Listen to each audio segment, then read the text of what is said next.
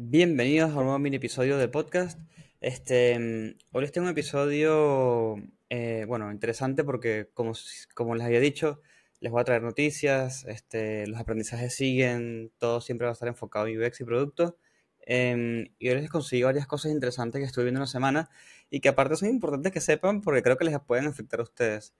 Em, pero bueno, primero que todo vamos con el aprendizaje o con la reflexión, ¿no? En estos días me junté con un amigo y estábamos hablando, nada, gente muy nerd, ¿no? Que comienza a hablar de UX y todo esto.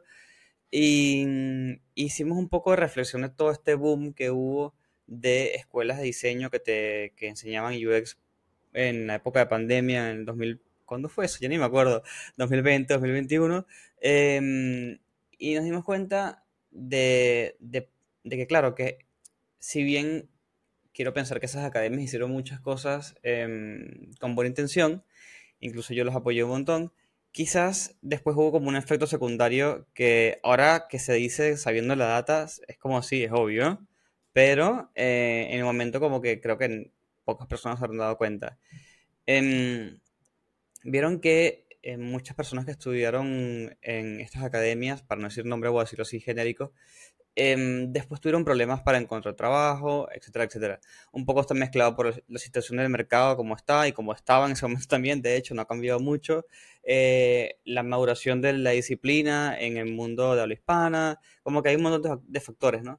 Pero después, hablando con este amigo, eh, nos dimos cuenta que también el problema es que eran, son academias, en su mayoría, no todas, claramente, eh, que están enfocadas a enseñar UX en base a una herramienta, ¿no? Entonces, de hecho, eh, muchos, muchos te enseñaban, por ejemplo, a diseñar, pero no era diseñar, tipo, era, te voy a enseñar Figma. Y eso, ese fue como el detonante de la conversación, porque dijimos, claro, ahora hay toda una generación de diseñadores más allá de UX, ¿no? Porque claramente esto le pegó a muchas otras más carreras. Hay toda una, generación de diseñadores que en realidad lo que saben hacer es usar Figma o el software que hayan aprendido, no importa, pero no saben diseñar porque no les, no les enseñaron las reglas básicas del diseño, no les enseñaron los fundamentos, no les enseñaron un montón de cosas, eh, no pasaron por un proceso, eh, no, sé cuántos años debería ser este proceso claramente, pero no pasaron por un proceso donde hacían diseños, se les criticaba, eh, se les daba mejoras, después venía un update y volvía a ser como que se le volvía a criticar, se le daba una nota, ¿no? Como que todo ese proceso básico que de alguna forma u otra, si bien se siente viejo en términos de educación, es un proceso que es importantísimo. Y cuando nos dimos cuenta de esto, mientras hablaba con él, eh, comenzamos como a atar puntos, ¿no? Y dijimos, claro, por eso es em, que, por ejemplo, que a las empresas les cuesta conseguir una persona que sepa de UX, pero que, pero que sepa en serio, no que sepa usar los softwares. Eh, por eso es que hay muchas personas que por ahí, eh, cuando dicen voy a diseñar UX, lo primero que hacen es abrir un, archivo de Figma, ¿no? O en mejor de los casos, un, archivo de FigJam. Em, y, y, por eso es también que hay problemas para, que, mm, eh, para dar feedback y eh, nada, recibir feedback también, porque no estuvieron acostumbrados a ese proceso de crítica. Por ejemplo, yo cuando estudié comunicación visual, que es como una carrera bastante amplia que te lleva hasta por edición de sonido te pasa, eh, yo hasta 3D, yo tuve eh, diseño normal, fotografía, o sea, diseño gráfico, fotografía, eh, diseño de audio, 3D, web, maquetación, un montón de cosas, como que bastante integral, ¿no? Y es porque la idea es que después cada quien se decide por dónde quiere irse. y en cada una de esas materias, em, que aparte eran por niveles, ¿no? La 1, la 2, la 3, la 4, lo que sea, siempre había un proceso de feedback. Y, y a veces era viciado porque el profesor tenía algún tipo de punto de vista, ¿no? Pero está perfecto porque ese es el, mundo real, ¿no? La gente que te da feedback no siempre es 100% centrada en lo que está haciendo, a veces el, feedback es un poco emocional, entonces tienes que aprender a lidiar en, en cómo eh, hacer que esa, esa emoción no se ponga de por medio y tampoco uno se ofenda y también eh, tipo saber hacer preguntas de por qué eso y, y después mejorarlo y volver y, y como exponerte, ¿no? En vez de estar guardando el diseño y llegar al final del día y que, bueno, y este es el diseño y está todo lleno el flujo, está todo en alta, ¿no? Em, entonces yo creo que, eh, hablando con, conmigo, creo que llegamos a esa conclusión, tipo, creo que ahora hay un proceso donde, y, y yo creo que por eso está bueno como visibilizar esta conversación, esta conversación que tuve, porque ahora si ustedes están un poco de acuerdo o quizás ustedes sienten de que, ah, ya sé por qué hay cosas que por ahí me están faltando, eh, quizás pueden tomar eh, manos a la obra, no tengo ni idea. Em, porque lo que pensamos es, yo creo que ahora a estas personas que estudiaron eh, diseño, pero en base a software, ¿no? Tipo, se dieron cuenta ahora que están trabajando, tipo, ah, pero a mí lo que me enseñaron es usar software. Está bueno que intenten buscar un curso de diseño, ¿no? Un curso donde les, donde les enseñe sobre eh, la teoría del color, donde les enseñen sobre peso, forma, tamaño, posición, ritmo, todas esas cosas, porque lo que va a hacer es que lo que ustedes saben hacer ahora, eh, tomando un, no sé, un archivo de Figma y quizás tipo inspirándose en un template de la comunidad que están tan buenísimos, pero eh, por ahí se limitan mucho a déjame copiar, modificar y con esto salgo, pueden comenzar a hacer un poco, un poco las cosas más complejas y, tener un perfil un poco más robusto, ¿no? No es tipo, no, yo hice este curso de seis meses donde me enseñaron estos, eh, aparte literalmente dicen así, ¿no? Me enseñaron Figma, me enseñaron este Google Forms para hacer eh, eh, preguntas a los usuarios, eh, Zoom para hacer entrevistas y, como que no mucho más. y quizás es una buena manera, es una buena reflexión para que ustedes se hagan tipo, hey, ¿será que yo estoy cayendo allí y por eso me está costando tanto, tipo, elevar mi carrera o me está costando tanto em, cada vez que me toca hacer algo que sea complejo, tipo, realmente, tipo, desmenuzarlo, entender qué está sucediendo y llegar a una solución? no sé, puede ser. Se las tiro, eh, quizás em, es algo que, les pasa o se identifican o conocen a alguien que les pasa, ¿no? Entonces es interesante traer esto a la mesa. Ahora, vamos con la parte de las noticias que les tengo. A ver, ¿cuántas? Creo que son dos, de hecho, sí. Y una tiene que ver con, con Figma, ya que estamos con temas de Figma. Una tiene que ver con Figma y es que, bueno, y creo que esto les va a llegar tipo justito, en términos de noticia, porque les llega con fecha. Para el 31 de enero del 2024, digo la fecha entera, así el futuro queda registrado, eh, Figma deja de dar el modo dev eh, gratuito. Vieron que eh, ustedes pueden agarrar, marcar un, un, segmento, decir esto está listo para desarrollo, y entonces los desarrolladores cuando entran en, en el modo dev y activan el toggle, ven las cosas de cierta manera, etc. Bueno, eso se va a acabar, al menos de manera gratuita, Em, y es un problema porque yo estoy leyendo acá más o menos la página y no queda muy claro si qué va, qué va a pasar con lo que ya está registrado de esa manera, ¿no? Como que, bueno, ok, tengo mi cuenta gratuita, tengo esto en, no sé, en 30 archivos porque mis archivos no pueden pasar de tres páginas, ¿qué va a pasar? O incluso también eh, las personas que tienen, em, porque creo que no está, no está para todos los planes pagos, de hecho, déjame revisar rápidamente, me parece que no. Em, mm, mm, mm, bueno, no sé, no, no puedo leer rápido, pero parecía que no está, no está eh, habilitado para todos los tipos de planes, entonces eh, revisen eso porque no lo puedo ver bien, pero en tal caso también los, los, podría afectar, ¿no? Y es interesante esto. Pero más allá de la noticia, para darle un ángulo de UX y de producto a esto, esto es algo eh, que es súper, súper común. Esto de que yo te libero un feature, te lo libero por un montón de tiempo y después un día te digo, upsi, es pago, ¿no? Esto pasa mucho con lo que se llama eh, las super apps. en realidad, no sé si el término correcto es super apps, porque eso es un término de unas de aplicaciones que hacen tipo literalmente todo y es un concepto muy asiático. Eh, pero pasa mucho con aplicaciones que intentan cumplir con este Pareto, la ley de Pareto, ¿vieron? Tipo el 80-20. Bueno, yo te cumplo el 80% de las tareas importantes que tienes que hacer, hay un 20% por ahí que por ahí no te las cubro, en el mismo 80% quizás las tareas ni siquiera te las cubro 100%, te las cubro lo suficiente, pero te meto una cantidad de herramientas adentro gigantes y vas a estar como adentro de mi ecosistema eh, haciendo un montón de cosas. ¿Qué es lo que pasa con esto? Y es algo que yo he visto en los últimos tres años que, por ejemplo, Notion se hizo famoso y muchos productos comenzaron como a intentar hacer, tener esta misma visión, ¿no? Lo que pasa con esto es que, bueno, los productos tienen que vivir de algo, tienen que tener un ingreso, ¿cierto? Y em, para atraer usuarios y que la persona diga, bueno, está bien, por ejemplo, Notion puedo hacer un roadmap, pero no le puedo poner puntos a las tareas, así que no puedo sacar el chart. Eh, quizá, ya se, quizá ya se puede hacer, no tengo ni idea, ojo, pero es, lo que yo recuerdo. No puedo sacar el chart de mi sprint, así que no sé cuánto, eh, cuántos puntos estoy quemando, si estoy, eh, qué es lo que está sucediendo, ¿cierto? Pero como puedo hacer un roadmap, lo, bueno, me quedo, eh, me quedo dentro de, Notion porque de una vez puedo hacer las anotaciones y la documentación y sucede un poco eso. Y lo que sucede es que la gente se va acostumbrando a trabajar ahí adentro. Y lo que no te dice eh, Notion es que las, los features eh, más importantes eventualmente van a ser pagos. O si te lo dicen, pero te lo dicen tipo letra chica o hacer un cambio de términos y condiciones.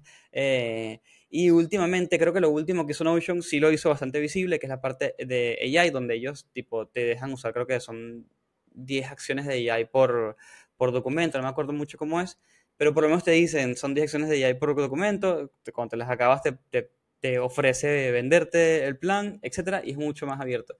En el caso de Figma, ellos hicieron todo este evento, eh, o sea, literalmente el evento de Figma, hicieron el lanzamiento de Figma Dev, em, y creo que en el blog, o, cuando salió, no me acuerdo, en algún lado decía que iba a estar disponible gratis un año o lo que sea, y bueno, ese año es ahora. Pero ¿qué pasa? Ellos no se esforzaron en hacer esa comunicación clara y en recordar y en decir, che, prepárense, eh, sea lo que sea que piensen hacer, pagar o no, eh, ojo porque, nada, después puede pasar todo esto, etcétera, sino que ellos, nada, hicieron como la mínima, ¿no? Tipo, bueno, yo avisé, está en el blog, y que la gente eh, comenzó a el feature y que lo, que va a suceder ahora, dependiendo de cómo Figma haga con los archivos viejos, es que las personas que ya pagaban un plan o no lo pagaban van a tener que pagar el siguiente o, lo que sea, ¿no? ¿Por qué? Porque nadie va a querer perder algo que había hecho y mucho menos romper, porque tampoco sé si se va a romper eh, la gente que no pague, si se rompen los archivos de alguna forma u otra. Entonces, eh, nada, es como una crítica, reflexión slash UX em, a Figma, ¿no? Porque estoy seguro que hay como 100 formas de hacer esto de manera mucho más ética, mucho más visible, ¿no? Em, pero bueno, yo qué sé, eh, son prácticas de negocio. Estoy seguro que hubo como una discusión de negocio muy fuerte ahí donde diseño o el mismo research tipo no pudo pisar lo suficientemente fuerte. Em, y yo qué sé, este, son cosas que pasan, ¿no? Así que ya saben, Figma, 31 de enero del 2024, deja de eh, dejar gratuito el Figma Dev Mode y bueno, cosas van a pasar con sus archivos. Y la otra que les quería compartir, vieron que yo soy medio anti-trends eh, de diseño, ¿no? Porque de hecho, como lo que siempre digo es que hay como tres o cuatro años seguidos donde dicen que las ilustraciones son tendencia, 3D también, y que los radiantes están de moda, y que el parallax está vuelta. Eh, y, como, no, sé qué pasó este año, creo que no vi muchos posts de trends, menos mal, pero creo que eran más o menos los mismos, de hecho. Creo que lo único nuevo era AI y es como, bueno, sí, es obvio, y ni siquiera es una tendencia de diseño, es una tendencia de que hay una herramienta nueva que te está quitando trabajo, claramente se va a usar. Em, pero bueno, en tendencias em, me parece algo como un fenómeno muy loco. Vamos a llamarlo fenómeno, ¿ok? No lo llamamos tendencia porque estoy en contra de categorizar tendencias en diseño. Eh, no sé si conocen un producto que se llama Linear. Linear es como una especie de Jira. La gente que odia Jira debe estar diciendo, y es mejor, porque es lo que sucede cuando alguien dice una alternativa a Jira. Eh, es un producto como, como Jira, pero es mucho más agradable, agradable visualmente. Y cuando lo vi, dije, ya va, pero yo no entiendo. Yo esta UI la he visto como en siete productos diferentes de hecho, comenzando por Notion, diría yo. Em, y resulta ser, me puse a investigar, de hecho me salió en TikTok, yo creo que de TikTok me escucha, em, de que hay toda una tendencia en hacer productos con este estilo. Y ya les voy a mostrar un poco, pero les comento primero. Básicamente, eh, y hay gente que se está burlando y diciendo que es como, es como agarrar y cambiarle el nombre a un estilo y ponerle otro. Entonces la gente dice que en vez de Dark Mode, entonces ahora se llama Linear porque tomó la tendencia o este fenómeno eh, tomó el nombre del producto que la hizo popular, ¿no? Em, y lo hizo, y es una tendencia que se hizo, eh, eh, nada, popular para productos SaaS. Y bueno, lo que está sucediendo es que todo el mundo lo está tomando como una manera de diseñar. no sé por qué. Yo estaba, o sea, yo estuve tratando de, de, entender más o menos las ventajas, si es que había algo. Y más allá de que se ve visualmente agradable, no, no sé, de hecho creo que no es tipo accesiblemente eh, más fácil de navegar o de codiar. Eh, creo que, de hecho, no sé, no, le veo ninguna ventaja, ¿no? Pero bueno, vamos a ver. Se los voy a mostrar a ver qué opinan. Em, y aparte les dejo después el link ahí en la descripción para que ustedes vayan a ver estas cosas, ¿no? Eh, y les comparto pantalla acá, un segundo. Se van a divertir. Ahí va. Esto es lo que se llama el Linear, Linear, esto es una librería cualquiera, ¿no? Alguien agarró y dijo, esto es una tendencia, hagamos una, librería. Y más allá de eso, más allá del chiste, es algo que está sucediendo para, las, para productos SaaS, ¿no? Eh, software as a service, ¿no? Y mm, nada, es interesante, porque aquí ponen varios ejemplos. Y si se dan cuenta, o sea, ni siquiera he entrado y seguramente yo navego así y ustedes me dicen, sí, la verdad que se me hace bastante conocido este tipo de producto. Eh, y nada, así como las cosas que yo vi que supuestamente definen son los gradientes, jaja, sorpresa, em, este tipo como de strokes y, y, no sé qué mucho más. Pero si se fijan, mira, vámonos a uno. Ah, yo, bueno, yo acá abrí, tenía uno ya abierto. Eh, esto es lo que busca este estilo, ¿no? Como este tipo de linecita, con este gradiente, algunas interacciones y yo qué sé. Em, me parece muy interesante porque em, yo honestamente veo esto reflejado muchísimo, ahora que hablamos de, Notion, veo mucho reflejado esto en Notion. Siento que es la manera en la que de alguna manera Notion eh, comenzó a estandarizar el diseño, em, que, que, sea como bastante funcional, eh, pero que no sea feo, pero que sea lindo y todo esto, ¿no? Y me parece interesante hasta dónde llegó. De hecho, a ver si esto carga. Sí, aquí carga. Si usted, alguno de ustedes usa, miren esto, si alguno de ustedes usa, ah, no GPT, eh, Copilot, seguramente algo de esto les va a parecer como conocido. Em, y si no conocen Copilot, vayan, váyanse, no sé, a Edge y pongan lo que sea. Y, ah, perdón, es, sí, sí, a Edge y van a ver como que esto es bastante parecido. Em, de hecho, fíjense todo esto, ¿no? O sea, como que bastante, es como bastante característico y me parece una locura que ahora lo, lo categoricen como un tipo de diseño, pero, ¿por qué lo traigo a la mesa y por qué lo traigo a esta discusión? Porque pareciese que ha sido tomado, em, nada, por los productos SaaS, pero aparte lo estoy viendo muy aplicado en productos de inteligencia artificial. De nuevo, no le encuentro alguna ventaja, no sé si es que es más fácil de codiar, honestamente no creo porque tiene gradientes, algún dev que me escuche que me confirme o, me, no. Eh, y nada, se los quería traer porque me parece interesante, me parece algo que, eh, que es diferente para compartirles y listo, ¿no? Como para traer un poco de UI también a esta conversación, porque nada, porque este tipo de, de este, este, tipo de fenómenos que se van creando son interesantes para entender que eh, hacia dónde van los productos ahora, no como para decir ahora todos mis diseños van a ser así, sino nada, para que los entiendan y los tengan em, en mente, especialmente la gente que está freelance y, tiene que estar como que muy en onda de qué, de qué es lo que sucede porque los clientes lastimosamente eh, comen mucho de manera visual. Así que bueno, nada, eso fue todo por hoy. Este, un aprendizaje, eh, no sé, reflexión que tuve con un amigo. Este, la noticia de Figma, recuérdense, 31 de enero de 2024 y esta tendencia nueva de Linear que yo les voy a dejar la, la librería allí en el link y no mucho más. Como siempre, eh, espero que les haya gustado y nos vemos en la próxima.